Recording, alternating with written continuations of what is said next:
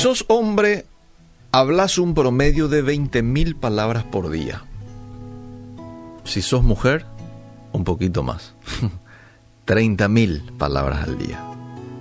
Nada se abre más erróneamente en el momento más equivocado que nuestra boca. Nuestra boca nos mete muchas veces en muchos problemas. Santiago 3.2 dice, todos cometemos muchos errores, pues si pudiéramos dominar la lengua seríamos perfectos, capaces de controlarnos en todo sentido. ¿Mm? Eh, pero también nos dice Santiago que tenemos que aprender a domesticar nuestra lengua. Y este trabajo lo vamos a hacer con el Espíritu Santo. Es Él el que va a tomar el control, eh, o sea, cuando Él toma el control de nuestra boca, es cuando finalmente nuestra lengua es domesticada, ¿no? Hay que poner nuestra lengua bajo control. Ahora, ¿por qué debo hacer esto? ¿Por qué debo de poner mi lengua bajo control?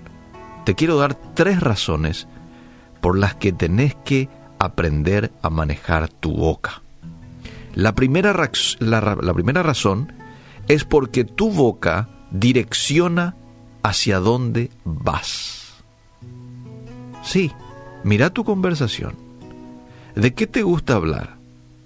Aun cuando la boca y su lengua es pequeña, tiene un enorme poder. Un barco es enorme. Sin embargo, un timón relativamente pequeño dirige al enorme barco en medio de las olas, los vientos y los mares. Bueno, de la misma forma, nuestras palabras nos forman a nosotros. Tu boca es el volante de tu vida, es el sistema de orientación. Así que, si no te gusta la dirección a donde te diriges hoy, cambia la forma en que hablas. Cambia la forma en que hablas. Entonces, debo de, con la ayuda del Espíritu Santo, controlar lo que digo porque mi boca direcciona hacia dónde voy. Dos, mi lengua puede destruir lo que tengo. Solo se necesita una chispa para encender un fuego. Hace unos meses atrás en Australia, un incendio destruyó miles de hectáreas de tierra de pueblos y ganado. Esto salió en las noticias. Ahora en Canadá hubo hace poquito un incendio forestal que destruyó el 90% de una ciudad, ¿sí? como resultado también de las altas temperaturas que hay en Canadá. Pero a lo que quiero ir es que un pequeño fuego, el estrago que puede hacer a su alrededor. Bueno, ¿cuántas personas debido a una palabra descuidada han destruido su matrimonio? ¿Han destruido su carrera? ¿Han destruido su reputación? han destruido una amistad. Por eso Proverbios hace mucho hincapié en la prudencia de nuestro hablar. Un texto en particular, Proverbios 21-23 dice, cuida tu lengua y mantén la boca cerrada y no te meterás en problemas. Es como el veneno, solo unas pocas gotas pueden matar puedes asesinar a alguien con tus palabras, dice Proverbios 21, 23. No solo la Biblia habla de este tema de, de la boca y el poder de lo que hablamos. Albert Einstein, un reconocido científico, investigador, respetado por muchos, dijo, el ignorante ataca con la boca, el sabio se defiende con el silencio. Entonces, la segunda razón por la cual yo debo pedir todos los días al Espíritu Santo y estar en el proceso de, cuidar mi lengua es porque mi lengua puede destruir lo que tengo. Y lo tercero es porque mi lengua demuestra quién soy. Dice lo que realmente está dentro de mí. Si tenés un problema con tu lengua, es porque tenés un problema de corazón. Una persona con una lengua sucia en realidad es una persona con un corazón impuro. Una persona que es crítica todo el tiempo, tiene un corazón amargo. Por otro lado, una persona que siempre está animando ¿eh?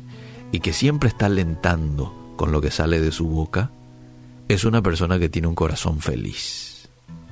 Una persona que haga, eh, que habla de manera gentil, una persona que sea amable, es porque tiene un corazón amoroso.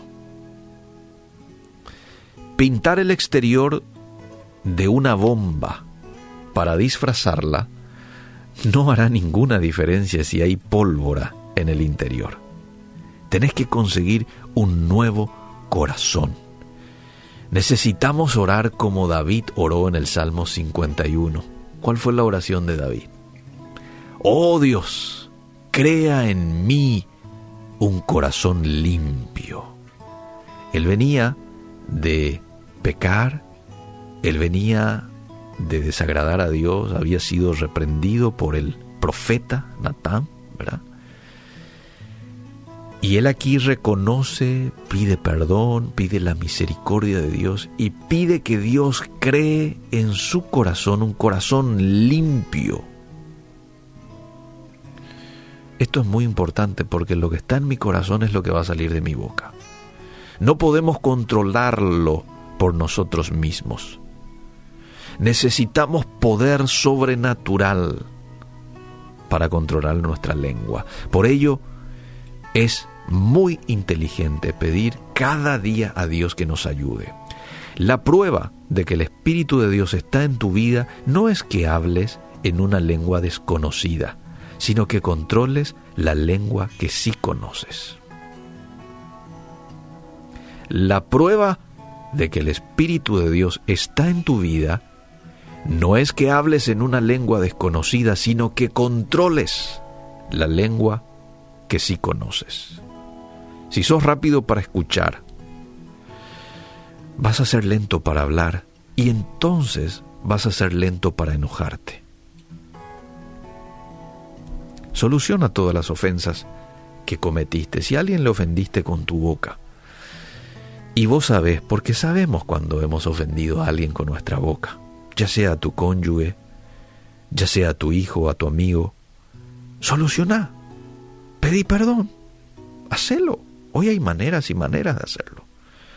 Un mensaje de WhatsApp es eh, suficiente a veces para enviar unas disculpas reflexioné y me di cuenta, fulanito, te hablé mal. Fui hiriente, perdóname. Es todo, ¿eh? Una frasecita te va a llevar, enviar un, un mensaje así y recibir una libertad, voz en tu corazón.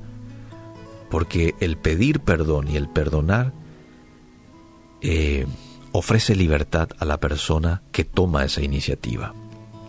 Viví en santidad. Lee la palabra de Dios con regularidad. Tené intimidad con Dios mediante la oración.